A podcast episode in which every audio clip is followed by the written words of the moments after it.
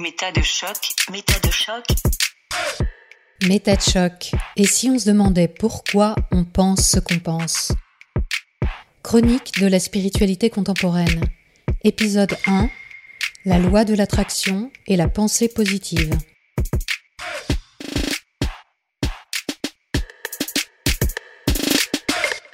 En 2006, le film Le Secret de l'américaine Rhonda Byrne débarquait dans le milieu du développement personnel, allant jusqu'à faire du concept de loi de l'attraction un passage obligé pour toute personne qui s'intéresse à la manière d'améliorer sa vie, que ce soit psychologiquement ou dans les domaines très concrets de la santé, du succès professionnel ou des relations amoureuses.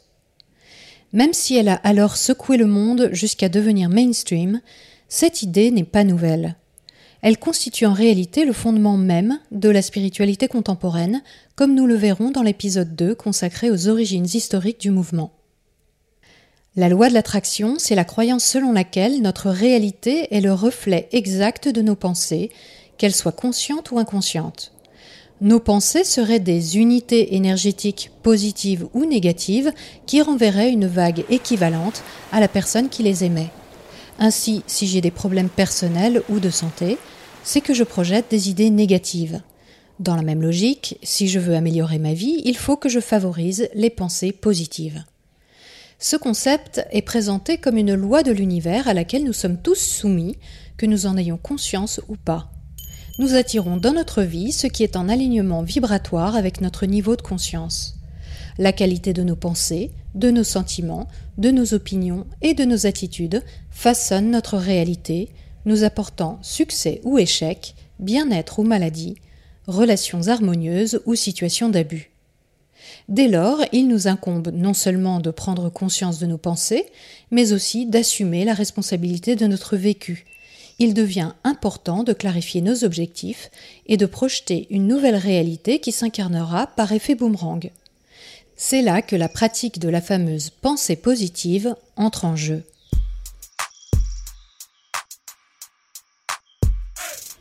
Cette idée est certes séduisante, tout d'abord parce qu'elle va dans le sens d'une chose que nous pouvons tous observer au quotidien, le fait que si on se lève du bon pied, si on se rend à un entretien d'embauche avec confiance, ou si on aborde quelqu'un sourire aux lèvres, on aura sans doute plus de succès que si on traîne des pieds, qu'on est de mauvaise humeur, ou qu'on pense ne pas être à la hauteur. Dans tous ces cas, nos pensées ont effectivement de fortes conséquences sur nos décisions, nos actes, nos attitudes, et aussi sur la manière dont notre environnement va les accueillir.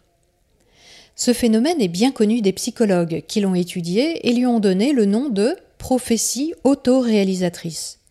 On sait aujourd'hui que ce que nous pensons d'une situation, d'une personne ou d'un animal va modifier le cours des choses jusqu'à altérer les performances d'une souris dans un labyrinthe ou les notes d'un élève en fonction de ce que son professeur présuppose de lui. Mais ce qui se joue dans le cas de la prophétie autoréalisatrice est du domaine de l'interaction sociale et ne valide en rien l'idée selon laquelle notre cerveau ou notre cœur émettrait une énergie particulière que l'univers nous renverrait en la matérialisant sous nos yeux. Je précise aussi que la pensée positive n'a rien à voir non plus avec la psychologie positive, discipline scientifique apparue à la fin des années 90 et dont les recherches, même si souvent critiquées pour leur méthode et leur finalité, s'inscrit dans la tradition de la psychologie expérimentale. Là encore, il n'est pas question d'attraction ou d'énergie, mais de l'étude psychologique de ce qui permet à certaines personnes de surmonter les épreuves ou de faire l'expérience du bien-être. Non, l'idée selon laquelle nos pensées influeraient sur notre réalité en fonction de l'énergie qu'elles génèrent a été introduite par l'américain Phineas Kimby vers 1860. Ayant survécu à la tuberculose sans suivre de traitement et formé au mesmérisme ou magnétisme animal, croyance très en vogue à l'époque, ce magnétiseur élabore l'hypothèse selon laquelle la maladie nous viendrait de fausses croyances. Il dit donc à ses clients que pour guérir, ils doivent changer leurs pensées. Très inspiré par le christianisme, il invoque Jésus, et encore aujourd'hui, certains versets de la Bible sont interprétés dans le contexte de la loi de l'attraction. Par exemple, Marc 11, 24, C'est pourquoi je vous le dis, tout ce que vous demanderez en priant, croyez que vous l'avez reçu, et cela vous sera accordé. Le concept s'est ensuite énormément popularisé au tournant du XXe siècle grâce à une production très importante de livres à succès tels que Devenir riche est une science, La force de la pensée dans la vie professionnelle et personnelle ou Les sept lois cosmiques. Comme vous pouvez le constater, ces titres rappellent fortement les best-sellers de nos rayons de développement personnel.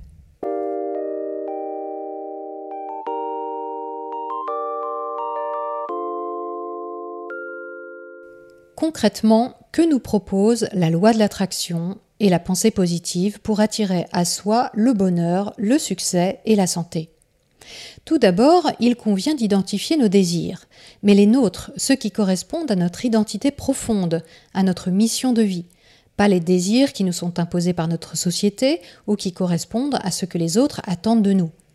Il faut prendre le temps de se poser. Pour ça, la méditation est très souvent conseillée. Afin de sortir du conditionnement mental et des limitations qui nous empêchent de nous épanouir, on va aussi avoir recours à la reprogrammation mentale, le plus souvent par le biais de ce que l'on appelle des affirmations.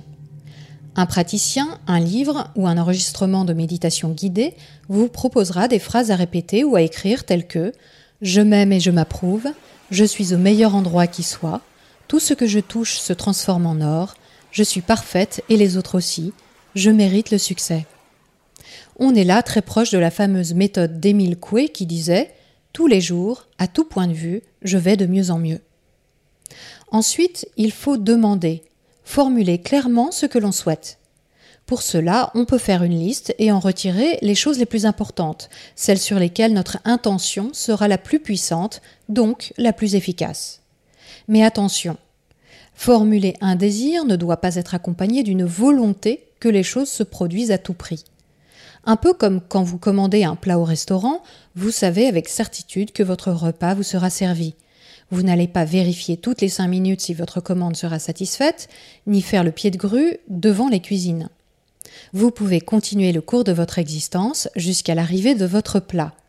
C'est un point important parce que selon la loi de l'attraction, être dans l'angoisse de l'attente génère des énergies négatives et donc va à l'encontre de la réalisation de nos souhaits en envoyant à l'univers un message de peur et de manque, pensées qui nous seront renvoyées et qui les confirmeront. Donc, une fois la demande formulée, on doit se mettre dans un état de gratitude.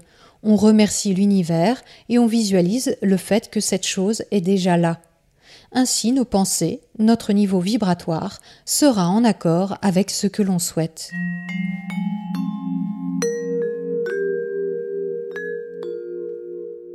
Il existe deux approches principales parmi les promoteurs de la loi de l'attraction.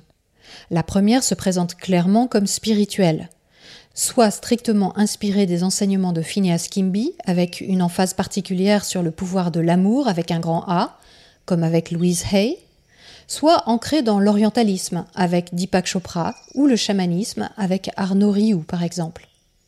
Dans ce cas, il est souvent fait référence à la fameuse citation de Gandhi soit le changement que tu veux voir en ce monde. Pour que le non manifesté se manifeste, il faut commencer par changer à l'intérieur, nettoyer ses croyances et être en alignement avec notre être profond. Ce qui fait que nous attirons les gens ou les choses, c'est que nous ne sommes pas séparés les uns des autres, nous sommes tous un. La deuxième approche se présente comme cartésienne et rattachée au coaching et à la motivation. C'est par exemple ce que propose David Laroche, étoile montante des recettes miracles pour réussir sa vie. Le vocabulaire employé est lié à la technologie et Internet. Il parle des réseaux du cerveau, des actions de la biochimie, mais en appelle aussi à notre bon sens en usant d'analogies comme le fait qu'il est évident que la gratitude décuple le bien-être, qui engendre la créativité, qui engendre l'imagination, qui engendre l'attraction. Avec force exemple personnel, il invite les sceptiques à tout simplement essayer et à se laisser surprendre par la vie. Mais la grande arme de ces promoteurs, qu'ils soient spiritualistes ou pragmatiques, c'est l'appel à la science, et en particulier à la physique quantique. Albert Einstein et Nikola Tesla sont très souvent cités pour appuyer leurs propos. Il serait donc prouvé que la loi de l'attraction est bel et bien une réalité physique, que notre cerveau est un émetteur-récepteur d'ondes électromagnétiques ou quantiques et qu'il est en dialogue permanent avec les forces de l'univers.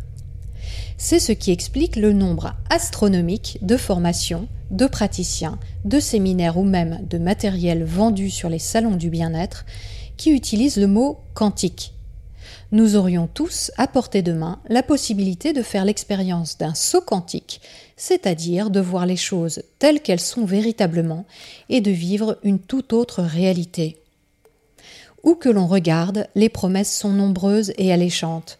Si l'on sait utiliser cette loi de l'univers, les choses arrivent d'elles-mêmes, automatiquement, dans un ruisseau de joie. La vie devient un jeu dont nous connaissons désormais les règles. La loi de l'attraction permet de reprendre sa vie en main, de se réparer et véhicule des valeurs positives qu'il serait bien difficile de refuser en bloc.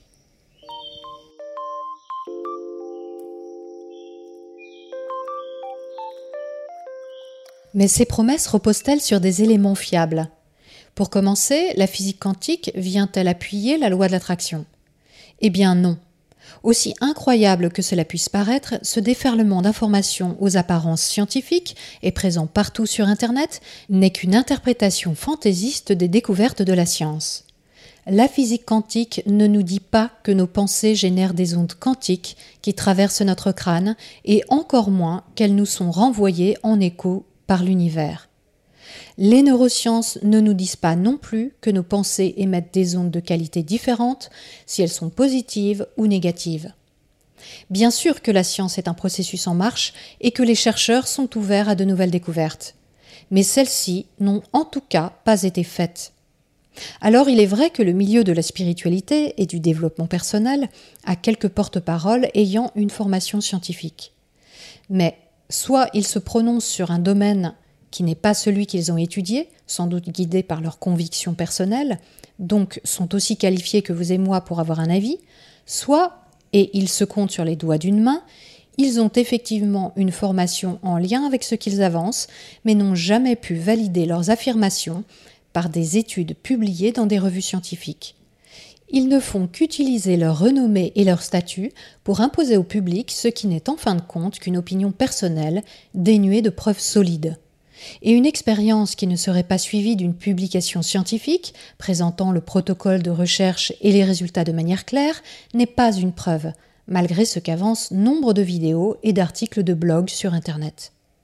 À partir de là, bien sûr, la pente est fort glissante vers une théorie ou une autre, sous-entendant que le milieu scientifique, à la botte de Big Pharma ou des gouvernements, ferait bouclier à une découverte qui serait pourtant, si elle était réelle, la plus extraordinaire de l'histoire de l'humanité.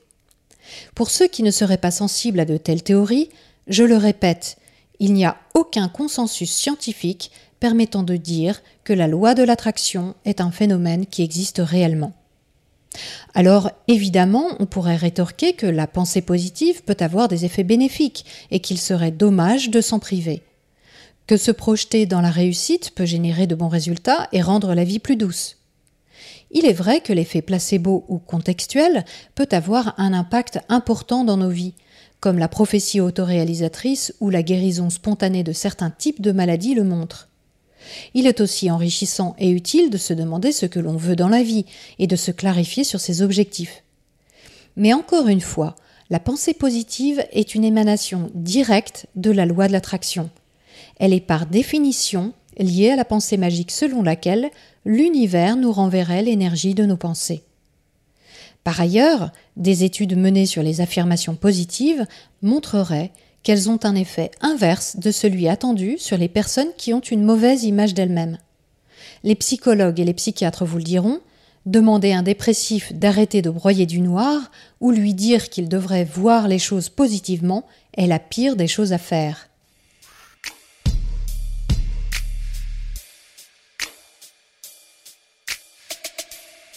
La loi de l'attraction nous donne en fait une fausse impression de contrôle sur notre vie et nous empêche de nous pencher sérieusement sur ce qui ne va pas, en se focalisant sur une vie rêvée.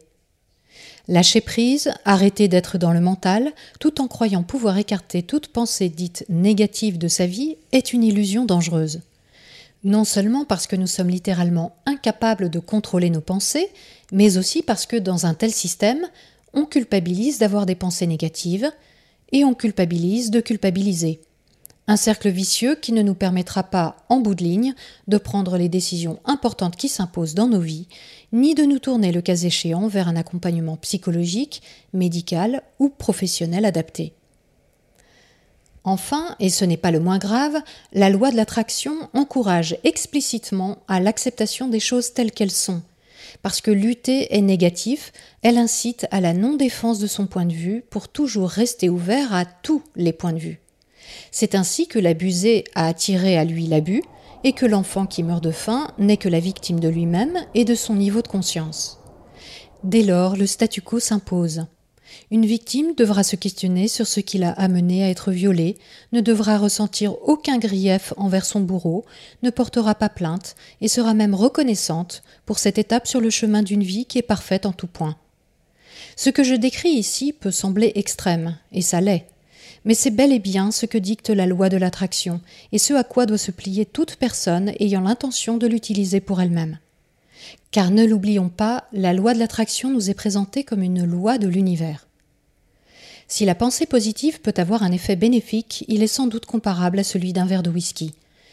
Il peut certes nous apaiser un temps, nous aider à traverser une difficulté, mais ne pourra en rien la résoudre. Et prendre un verre de whisky dès qu'on se sent mal ou croire que ça va nous permettre de nous orienter dans la vie, c'est courir à la catastrophe. C'est repousser le moment de la réelle confrontation à nos problèmes personnels et donc le moment de leur résolution.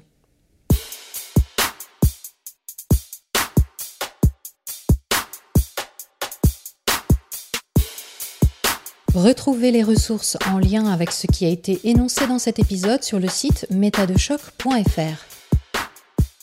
Je tiens à remercier chaleureusement toutes les personnes qui ont fait un don ponctuel ou mensuel pour soutenir MetaChoc. Si vous aussi vous pensez que ce podcast vous est utile, suivez le lien en description vers la plateforme participative Tipeee. La semaine prochaine, nous aborderons les origines historiques de la spiritualité contemporaine. On se retrouve donc vendredi prochain à 18h pour l'épisode 2 de cette série estivale. D'ici là, prenez le temps d'observer la manière dont vous pensez et de la questionner. Vous n'imaginez pas ce que vous pensez.